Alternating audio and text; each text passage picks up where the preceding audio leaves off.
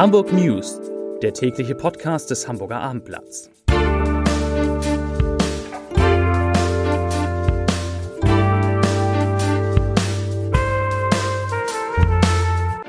Herzlich willkommen. Mein Name ist Lars Heider und heute geht es um die sehr ungleiche Verteilung der Corona-Neuinfektionen in den verschiedenen Altersgruppen in Hamburg. Weitere Themen, das Thalia Theater öffnet nur noch für Geimpfte und Genesene, der Hafen sorgt sich um seine Wettbewerbsfähigkeit und die Hamburger Polizei macht in einer Wohnung in Hummelspüttel einen erstaunlichen Fund. Dazu gleich mehr. Zunächst aber wie immer die Top 3.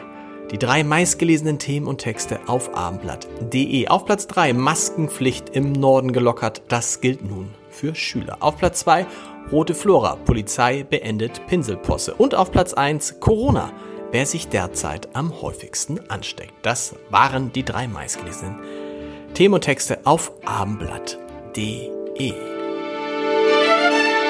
Die Zahl der Corona-Neuinfektionen ist seit dem Ende der Herbstferien in Hamburg stark gestiegen und betroffen sind vor allem Kinder, Jugendliche und junge Erwachsene. Das belegt eine Auswertung der Daten, die dem Hamburger Abendblatt exklusiv vorliegt. So lag die 7-Tage-Inzidenz in der vergangenen Woche bei den 6- bis 14-Jährigen bei 245 Neuinfektionen je 100.000 Menschen. Das war der Spitzenwert. Am zweithöchsten war die Inzidenz mit 163 bei den 15- bis 19-Jährigen, gefolgt von den 20- bis 29-Jährigen, also den jungen Erwachsenen mit 133. Zum Vergleich. Unter den 70 bis 79-Jährigen lag die Inzidenz bei 51, bei den 60 bis 69-Jährigen bei 58, bei den 50 bis 59-Jährigen bei 78, bei den 40 bis 49-Jährigen bei 99 und bei den 30 bis 39-Jährigen bei 112. Heißt, die Corona-Belastung steigt also mit sinkendem Alter. Eine Ausnahme gibt es bei Kindern im Alter von bis zu fünf Jahren liegt die Inzidenz bei nur 80. Was sagt Hamburgs Gesundheitssenatorin dazu, Melanie Leonhardt? Wir haben sie gefragt und sie sagt, ich zitiere, solange die Vielzahl der Corona-Infektionen vor allem die Jüngeren betrifft, gibt es keinen sofortigen Handlungsbedarf. Zitat Ende. Denn diese Menschen hätten meist leichtere Verläufe, sodass das Gesundheitssystem nicht stärker belastet werde. Trotzdem unterscheidet sich die Lage von der vor einem Jahr, als Anfang November ein Lockdown Light verhängt wurde. Nicht trotzdem, sondern deshalb unterscheidet sich die Lage von der vor einem Jahr, als Anfang November ein Lockdown Light verhängt wurde. Denn die Impfquote, die hat die Verhältnisse stark verändert.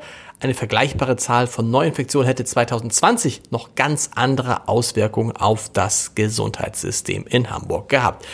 Inzwischen sind aber ja 73,6 Prozent der Hamburger mindestens einmal geimpft und 71,1 Prozent haben sogar einen vollständigen Impfschutz. Die Zahlen von heute. Es wurden 248 Corona-Neuinfektionen für Hamburg gemeldet. Das sind zwar fast 100 Fälle mehr als am gestrigen Montag, aber nur 8 Fälle mehr als am Dienstag vor einer Woche und damit verändert sich der Gesamtinzidenzwert kaum und liegt nun bei 105,8 Neuinfektionen je 100.000 Einwohner in den vergangenen sieben Tagen.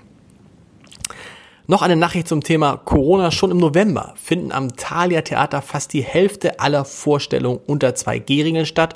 Vom 10. Dezember an wird das Programm dann ausschließlich für Geimpfte und Genesen angeboten. Die Abstandsregeln entfallen. Das Tragen einer Maske ist dann freiwillig. Und Thalia Geschäftsführer Tom Till, der sagt dazu, ich zitiere, vom Schachbrett über das erweiterte Schachbrett bis hin zu 2G waren wir uns schrittweise zurück zu einem osmotischen Theatererlebnis zwischen Bühne und Tribüne, das wir alle kennen und lange genug vermisst haben. Ein schöner Satz. Zur Wirtschaft. Hamburgs Hafenwirtschaft sorgt sich um ihre Wettbewerbsfähigkeit. Sollte die Politik nicht gegensteuern und die Rahmenbedingungen für den Hafen verbessern, werde er, eine, werde er weitere Marktanteile an die Hauptkonkurrenten Rotterdam und Antwerpen verlieren. Das sagte der Präsident des Unternehmensverbands Hafen Hamburg, Günther Bons, heute. Der Marktanteil des Hamburger Hafens sei in den vergangenen Jahren bereits von 25 Prozent unter 20 Prozent gesunken und er werde weiter sinken, wenn man nichts dagegen unternehme. Die Hafenunternehmen selber, die hätten bereits grundlegende Transformationsprozesse und Kostensenkungen eingeleitet, um im Wettbewerb bestehen zu können. Erforderlich sei aber auch, so Bonds, dass die Politik bestehenden Wettbewerbsnachteile für die Hafenunternehmen beseitige. Na, da sind wir gespannt. Eine Wohnung voller Diebesgut hat die Polizei Hamburg an der Straße Immenkoppel in Hummelsbüttel ausgehoben. Neben großen Mengen gestohlener Kleidungsstücke wurden dort auch Plagiate teurer Handtaschen entdeckt. Der Mieter, 33 Jahre alt, hatte zuvor eine angebliche Louis Vuitton Handtasche zum Kauf angeboten. Der Interessent verabredete sich mit dem Mann, erkannte ihn aber als denjenigen, der ihn schon einmal mit einem Plagiat reingelegt hatte. Alarmierte Polizisten fuhren zur Wohnung und durchsuchten sie. Dabei stießen sie auf Unmengen von Kleidung, deren Wert mit mehreren 10.000 Euro beziffert wird. Zum Podcast-Tipp des Tages kann ein 23 Jahre alter Mann ohne jede Berufserfahrung und aus einer 8 Quadratmeter großen Abstellkammer heraus die Welt der Marktforschung revolutionieren? Der Hamburger Jonathan Kurfes hat genau das vor acht Jahren behauptet und heute beschäftigt seine Firma Apinio 120 Mitarbeiter und Mitarbeiterinnen, macht mehr als 10 Millionen Euro Umsatz und liefert tatsächlich Marktforschung in wenigen Stunden. Ich habe mit ihm in unserer Reihe Entscheider treffen Heider gesprochen über den ersten Kunden, das war Jägermeister, über den Zusammenhang von Homeoffice und Unternehmenskultur und, Achtung, über seine Zeit als Obdachloser. Hören Sie mal rein unter www.armblatt.de slash podcast. Da finden Sie auch alle anderen unserer fast 30 Abendblatt Podcast. Die Hamburg News, die gibt es morgen wieder um 17 Uhr. Bis dahin. Tschüss.